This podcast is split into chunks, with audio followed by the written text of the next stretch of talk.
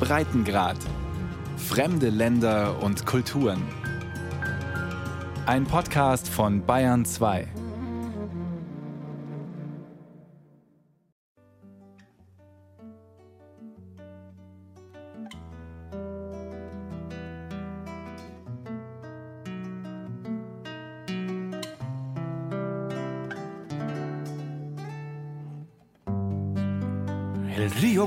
Guadalquivir va entre naranjos y olivos.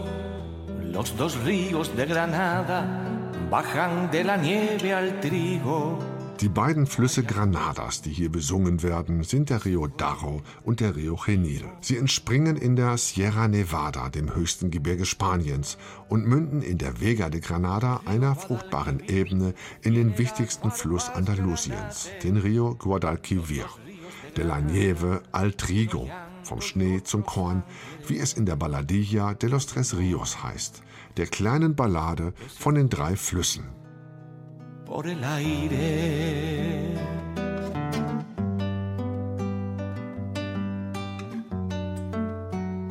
Die Ballade ist ein Cante Hondo, ein gesungener Flamenco.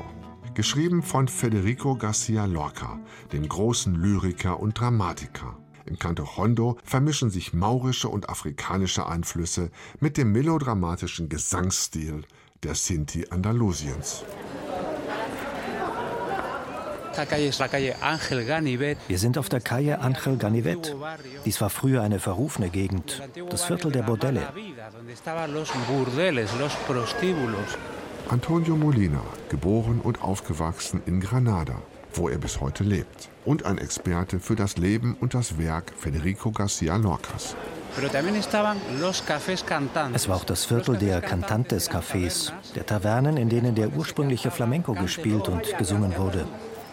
Einerseits war es hier gefährlich, andererseits wurde nur hier dieser andalusische Gesang reiner Form gepflegt. Es fällt schwer, sich hier einen Rotlichtbezirk vorzustellen. Die Calle Angel Ganivet ist verkehrsberuhigt, gesäumt von sandsteinfarbenen Wohnblöcken, fünf-, sechsstöckig, mit schattigen Arkaden, die von goldglänzenden Laternen beleuchtet werden. Ein großbürgerliches Viertel, typisch für die Jahrhundertwende, vom 19. zum 20. Perfekt restauriert, sollte man meinen. Antonio Molina grinst. Alles fake, alles auf alt getrimmt. In Federico Garcia Lorcas Jugend, den Jahren nach dem Ersten Weltkrieg, sah es hier ganz anders aus. Die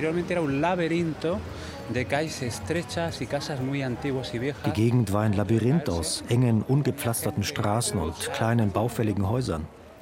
Das Publikum war zwielichtig. Federico kam mit dem Komponisten und Folkloristen Manuel de Falla hierher. Die beiden mussten ihre Schüchternheit überwinden, um sich in dieses Viertel zu wagen. In den Tavernen studierten sie den Cantejondo, die Musik und die Texte. Viele traditionelle Lieder wären heute vergessen, hätten Manuel de Falla und Federico diese Musik nicht so geliebt.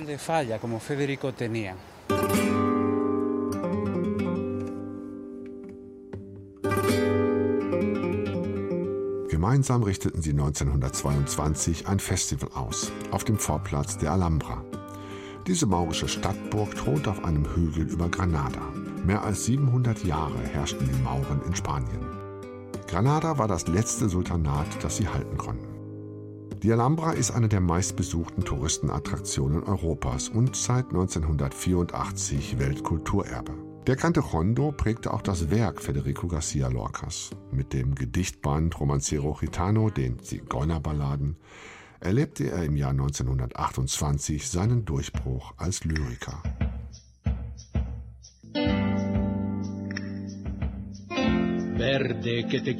Grün, wie ich dich liebe, grün, grüner Wind, grüne Zweige, das Boot fern auf dem Meer und in den Bergen das Pferd.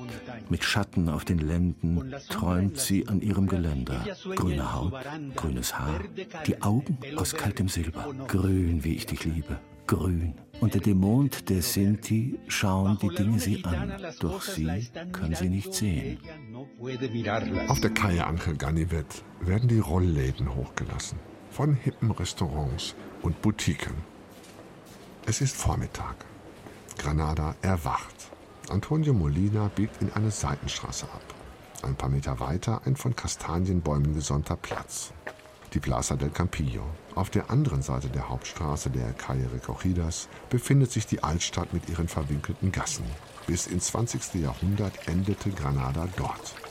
Und hier begann die Vega de Granada. Daher der Name des Platzes. Campillo heißt auf Deutsch kleines Feld.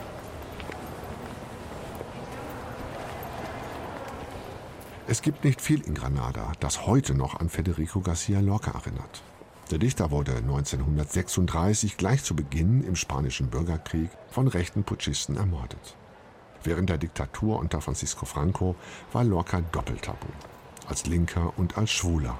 Auch seit Spaniens Rückkehr zur Demokratie 1977 tut sich Granada schwer mit seinem berühmtesten Sohn. Vielleicht aus schlechtem Gewissen. Kaum Hinweisschilder auf historische Orte wie das erste Haus der Familie Garcia Lorca oder den Verlag, der seine frühen Bücher publizierte. Finanziert übrigens von seinem Vater. Aber dieser Platz ist Lorca pur. Genauer das Restaurant Chiquito. En el pasado era una cafetería muy famosa de Granada. Se llamaba el Café de la Alameda. Früher war das ein berühmtes Café, das Café Alameda. Hier hat Federico Garcia Lorca seine ersten Verse und Gedichte geschrieben.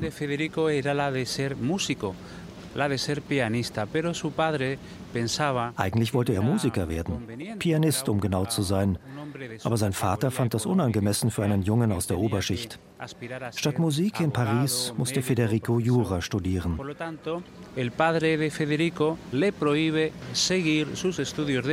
Man kann sagen, dass Federico Garcia Lorca im Café Alameda seine wahre literarische Berufung gefunden hat.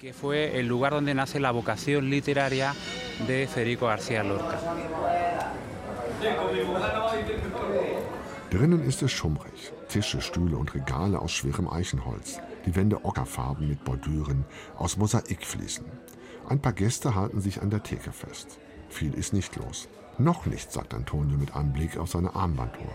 Laut ist es trotzdem.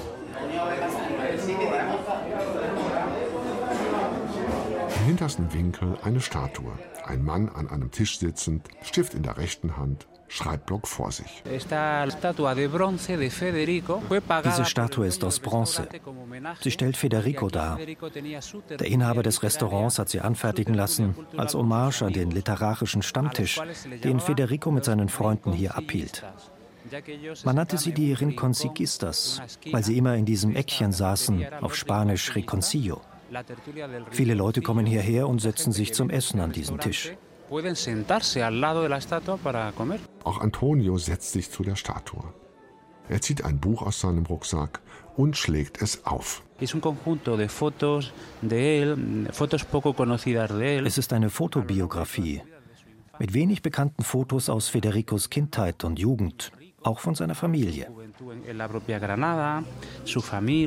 Ein Foto zeigt den Vater, kerzengerade stehend mit ernster Miene. Ein strenger Mann, der Ende des 19. Jahrhunderts reich geworden war. Spanien hatte damals mit Kuba eine seiner letzten Kolonien verloren. Das bescherte der Vega de Granada eine Sonderkonjunktur, weil Importgüter wie Zucker oder Zuckerrüben nun hier angebaut wurden. Ein Foto der Mutter in einem weißen Kleid, lächelnd. Liberal gesinnt und lebensfroh, sagt Antonio, während der Vater konservativ war und sehr auf Ordnung bedacht. Und dann Federico Garcia Lorca, gewelltes Haar, herausfordernder Blick, mal mit zusammengepressten Lippen, mal schmunzelnd. Er hatte zwei Gesichter. Auf der einen Seite das öffentliche, fröhlich, eine Stimmungskanone. Er setzte sich ans Klavier, spielte, rezitierte Gedichte. Er sagte, man müsse das Leben genießen, weil es so kurz ist. Aber in seinen Werken scheint Beklommenheit durch, ja Lebensangst. Das hatte vermutlich mit seiner Homosexualität zu tun, die er in der damaligen Zeit lange unterdrücken musste. Alle seine Theaterstücke und alle seine Sonette handeln von Enttäuschung, von Liebe, die sich nicht erfüllt. Die Sonette der dunklen Liebe zum Beispiel. Los sonetos del amor oscuro, por ejemplo, ¿no?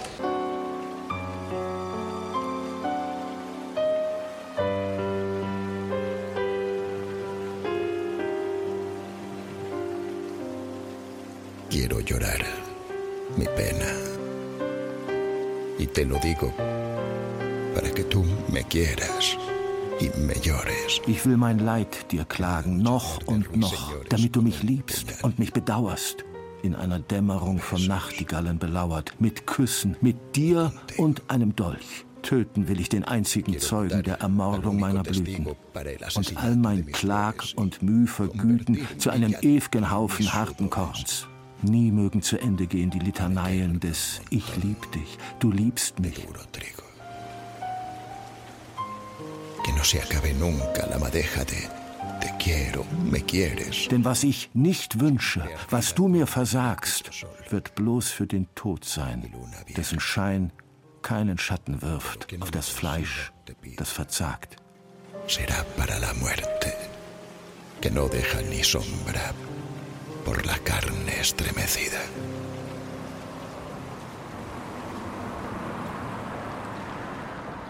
Die Häuser, in denen Federico Garcia Lorca seine Kindheit verbracht hat, sind heute Museen.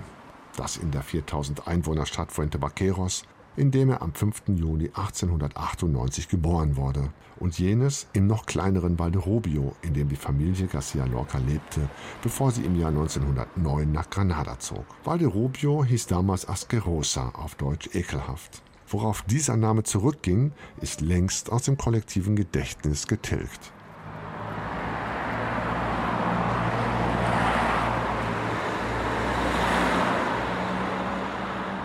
Das Haus duckt sich in der gleißenden Sonne, auf einer Straße, die so gerade ist wie eine Schnur. Zweistöckig, weiß getüncht, die Vorderseite fensterlos mit mehr als mannshoher Tür aus Eichenholz.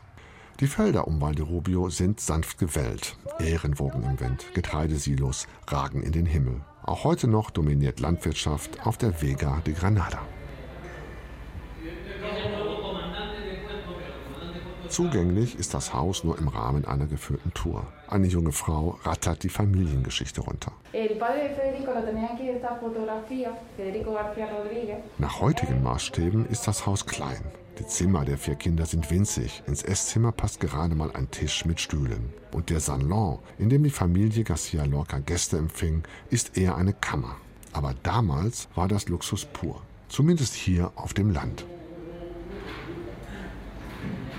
Im Innenhof steht eine Bühne für Lesungen, Aufführungen und Konzerte. Auch ein anderes Haus grenzt an den Innenhof. Es gehört den Nachkommen der Familie Alba. Die Lorcas waren mit den Albas befreundet. Federico war oft bei seiner Cousine, die Wand an Wand mit Frasquita Alba lebte, einer Witwe. Die beiden Frauen haben sich einen Brunnen geteilt. Dort hat Federico viele Familiengeschichten gehört. In seiner Fantasie hat er die dann weitergesponnen. Daraus ist Bernarda Albers Haus entstanden, ein Theaterstück über eine herrschsüchtige Frau, die ihre fünf Töchter wegsperrt. Bernarda klopft mit ihrem Stock auf den Boden. Bildet euch nur nicht ein, dass ihr mir auf der Nase herumtanzen könnt. Solange ihr mich nicht mit den Füßen voran aus dem Haus tragt, bestimme ich, was mir und was euch gehört. Man hört Schreie. Maria Josefa tritt auf, Bernardas uralte Mutter. Bernarda, wo ist mein schöner Umhang? Ihr sollt nichts von dem haben, was mir gehört. Meine Ringe nicht und mein schwarzes Moiré-Kleid auch nicht. Denn von euch wird keine mehr Hochzeit halten. Keine einzige. Bernarda Albers Haus ist Federico Garcia Lorcas wichtigstes und bekanntestes Werk. Bernardas zweiter Ehemann ist gestorben. Die Familientradition verpflichtet die Witwe und ihre Töchter zu acht Jahren Trauer. Nur für Angustia, die älteste, gilt das nicht. Sie stammt aus Bernardas erster Ehe. Angustia will Pepe El Romano heiraten. Pepe liebt Adela, die jüngste Tochter, ist aber scharf auf das Vermögen, das Angustia von ihrem Vater geerbt hat, und willigt in die Hochzeit ein. Als Bernarda vom Dreiecksverhältnis erfährt, versucht sie Pepe zu erschießen. Im falschen Glauben, ihr Geliebter sei tot, nimmt sich Adela das Leben. In manchen Stücken oder Gedichten sind es Klassenunterschiede, die Tragödien auslösen. In anderen Zwistigkeiten zwischen Familien, wie zum Beispiel in Bluthochzeit. Oder es sind rigorose soziale Normen, wie eben in Bernarda Albers Haus. Dass Witwen jahrelang schwarz tragen mussten und weder erneut heiraten noch ihre Töchter verheiraten durften. Insofern spiegeln Federicos Werke das Spanien jener Zeit. Ein rückständiges Agrarland, gefangen in einem feudalen System, abgeschieden vom Rest Europas. Armut begegnet einem in seinen Werken immer wieder und Gewalt wie sie auf dem Land damals üblich war. Er hat das Stück Bernarda Albas Haus genannt, weil er den Nachnamen poetisch fand. Seine Familie hat ihn gebeten, den Titel zu ändern, aus Angst vor Ärger im Dorf. Aber er hat sich geweigert. Ob es tatsächlich Ärger gab, wissen wir nicht, weil das Stück erst nach seinem Tod herauskam. Die juristische Fakultät der Universität von Granada befindet sich in der Altstadt, in einer ehemaligen Schule der Jesuiten aus dem 17. Jahrhundert. Das Gebäude ist im leuchtenden Gelb der Habsburger gestrichen, die Spanien bis Ende jenes Jahrhunderts regierten. Drinnen ein lauschiger Patio mit Säulengängen, von denen Hörsäle abgehen. Curiosamente, aunque hay muchas placas que recuerdan como importantes eh, figuras de la historia de España. Hier im Patio hängen viele Plaketten. Sie erinnern an wichtige Personen aus der Geschichte Spaniens, die hier studiert haben. Federico hat keine Plakette. Während der Diktatur wollte man nicht an ihn erinnern. Und heute ist man unter den Juristen wohl nicht gerade stolz auf die Karriere, die er gemacht hat. Sein Studium schließt Federico Garcia Lorca mehr schlecht als recht ab. In Madrid, wohin sein Vater ihn geschickt hat. Dort findet er Anschluss an eine Künstlerklicke um den Maler Salvador Dalí und den Filmregisseur Luis Buñuel. Doch immer wieder findet Garcia Lorca den Weg zurück. Granada war Federicos Inspiration. Er hat die Stadt geliebt, die engen, verwinkelten Gassen, die ganz alten Stadtviertel wie den Albaicin, die winzigen Tavernen in der Altstadt, die Mosaikfliesen überall an den Wänden, ein Erbe der Mauren. Monumentalbauten wie die Kathedrale hat er dagegen gehasst. Für ihn verletzten sie den Charakter Granadas.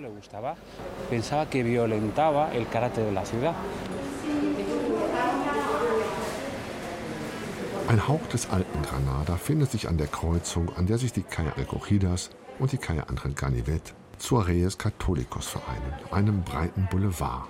In einem alten Lokal, dessen eine Hälfte heute ein Burger King ist und die andere ein Dunkin' Donuts.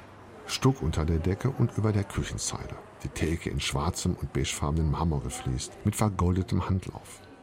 Eine Art andalusischer Zuckerbäckerstil. Auch den hat Federico Garcia Lorca abgelehnt.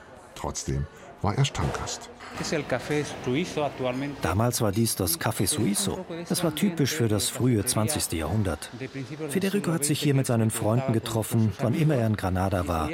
Das Suizo war das führende Café damals.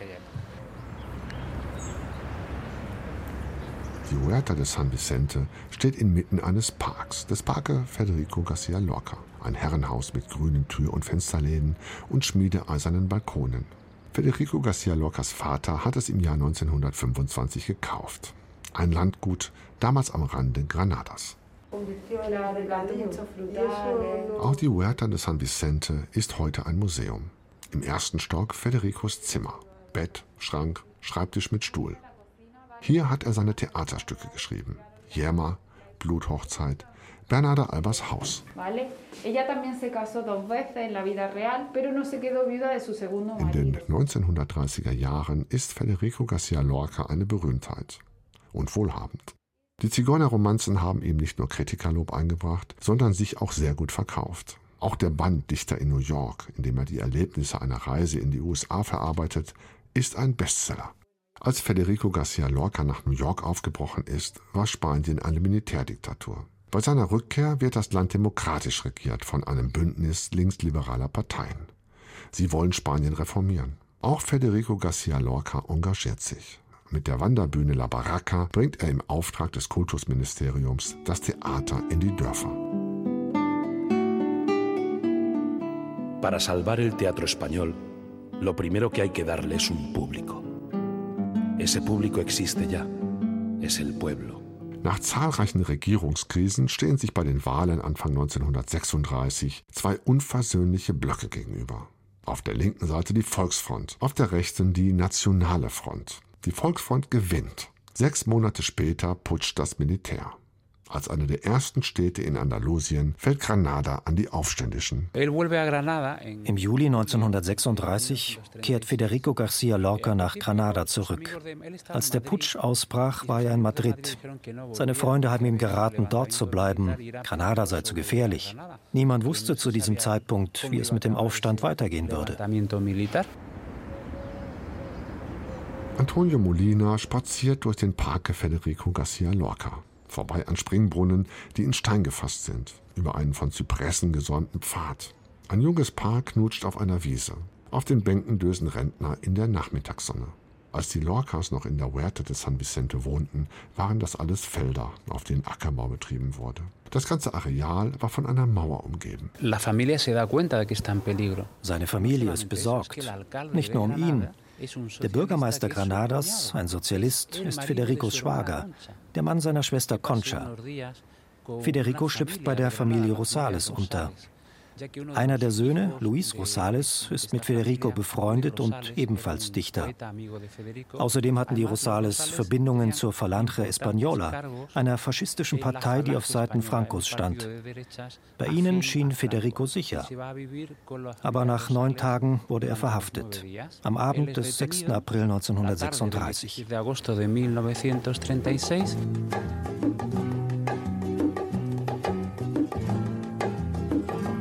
Wisnar klebt an einem Hügel oberhalb von Granada. Kirche, zentraler Platz mit steinernem Brunnen, weiß getünste Häuser, knapp 1000 Einwohner und ein Parque Federico Garcia Lorca. Aber anders als in Granada. Denn dieser Park ist eine Gedenkstätte, ein runder Platz, dahinter eine Mauer, darauf Tafeln, blau-weiß gefliest, mit Auszügen aus Lorcas Gedichten. In diesem Wäldchen haben die Aufständischen im Jahr 1936 ihre Gegner ermordet. Man schätzt, dass es zwischen 2000 und 3000 Menschen waren. Einer von ihnen war Federico. Er wurde nachts hierher verschleppt und im Morgengrauen des 19. August 1936 ohne Gerichtsverfahren erschossen. Der Mord war nicht nur politisch motiviert, sondern erfolgte wohl auch aus Rache. Federico hatte sich die Guardia Civil zum Feind gemacht, eine paramilitärische Polizei, die damals auf Seiten der Putschisten stand. Die Guardia Civil hatte immer wieder Sinti drangsaliert und in Jerez de la Frontera ein Massaker an ihnen verübt. Federico empfand sehr viel Sympathie für die Sinti und hat ein Gedicht über das Massaker geschrieben, den Romance de la Guardia Civil Española. Das Gedicht ist eines der bekanntesten in spanischer Sprache. Es wurde oft vertont. Es ist das Vermächtnis des großen Lyrikers und Dramatikers Federico Garcia Lorca. Los caballos negros son, las herraduras son negras, sobre las capas relucen manchas de tinta y de cera. Tienen, por eso no lloran, de plomo las calaveras. Schwarz sind die Pferde, auch die Hufeisen sind schwarz. Auf den Mänteln glänzen Flecken von Tinte und Wachs. Sie können alle nicht weinen, mit den Schädeldecken aus Blei.